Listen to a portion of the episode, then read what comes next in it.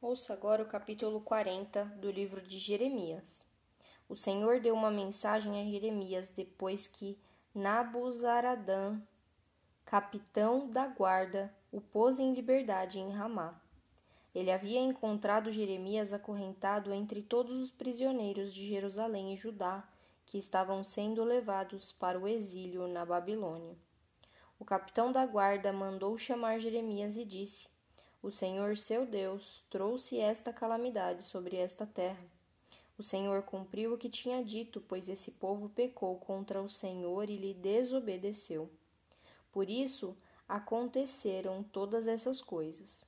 Mas eu vou tirar suas correntes e libertá-lo. Se quiser ir comigo para a Babilônia, está bem. Providenciarei que cuidem de você. Se não quiser ir, fique aqui. Toda a terra está diante de você. Vá para onde quiser. Se resolver ficar, volte para Gedalias, filho de Aicã e neto de Safã. O rei da Babilônia o nomeou governador de Judá. Fique com o povo que ele governa. E se quiser ir para algum outro lugar, faça o que lhe parecer melhor.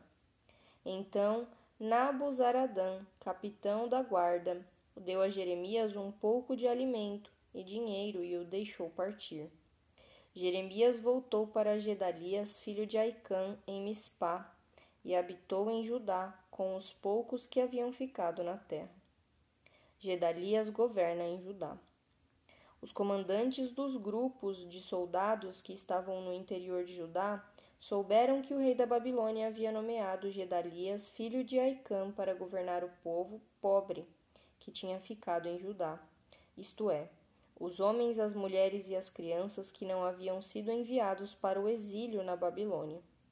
Então foram ver Gedalias em Mispá. Entre eles estava Ismael, filho de Netanias, Joanã e Jonatas, filhos de Careá, Seraías, filho de Tanumete, os filhos de Efai, o Netofatita, Jazanias, filho de Maacatita, e todos os seus homens. Gedalias jurou a eles que os babilônios não tinham intenção de lhes fazer mal. Não tenham medo de servi-los. Vivam na terra e sirvam ao rei da Babilônia, e tudo lhes irá bem. Ele prometeu. Quanto a mim, ficarei em Mispá e os representarei diante dos babilônios que vierem se encontrar conosco.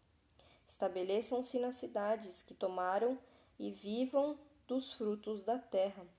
Colham uvas, frutas de verão e azeitonas e armazenem tudo. Quando os judeus em Moabe, Amon, Edom e outras terras vizinhas souberam que o rei da Babilônia tinha deixado um remanescente do povo em Judá, e que Gedalias era o governador, começaram a voltar para ajudar dos lugares para os quais haviam fugido. Pararam em Mispá, onde se encontraram com Gedalias. Depois seguiram para os campos em Judá e tiveram uma farta colheita de uvas e frutas de verão. Conspiração contra Gedalias. Algum tempo depois, Joanã, filho de Careá, e os outros comandantes dos soldados que estavam no interior foram até Gedalias em Mispá e lhe disseram: Você sabia que Baalis, rei de Amon, enviou Ismael, filho de Netanias, para assassiná-lo? Gedalias, porém, não acreditou neles. Mais tarde, Joanã falou com Gedalias em particular e se ofereceu para matar Ismael em segredo. Por que deixar que ele venha e mate você? Joanã perguntou. O que será então dos judeus que voltaram? Se isso acontecer, os poucos que restaram ficarão espalhados e perdidos. Gedalias, porém, disse a Joanã: Eu o proíbo de fazer isso, pois você está mentindo a respeito de Ismael. Se encerra aqui o capítulo 40 do livro de Jeremias. Pai, obrigada por mais uma leitura. Hoje eu te peço, Senhor, que não que a gente não dê ouvidos para as pessoas que estão tentando nos dar conselhos ruins. Que nós tenhamos a tua palavra grudada, cheia no nosso coração, Senhor, enraizada, bem profunda, para que nós tenhamos o discernimento, Senhor, de entender quando é a palavra do inimigo e quando a palavra é do Senhor. Nós queremos ouvir a tua voz, Senhor. Faz os nossos ouvidos espirituais sensíveis à tua voz, Senhor. Endurece o nosso coração quando a palavra não for do Senhor, mas que nós sigamos o nosso coração de todo o nosso coração quando a palavra for do Senhor. Não endurece o nosso coração quando a palavra for tua, não, Senhor. Não nos deixa passar pelo deserto por muito tempo. Prova o nosso coração, Senhor. Vê se há em nós, Senhor, realmente amor, fé, confiança. Nos ensina, Senhor, a passar pelo deserto com grande amor pelo Senhor, pelo nosso relacionamento.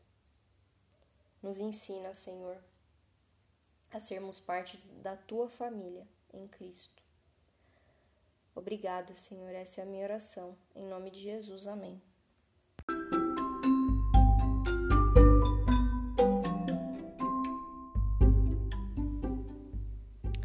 Você acabou de ouvir o Dali Bíblia, o podcast da tua leitura diária da palavra do Senhor.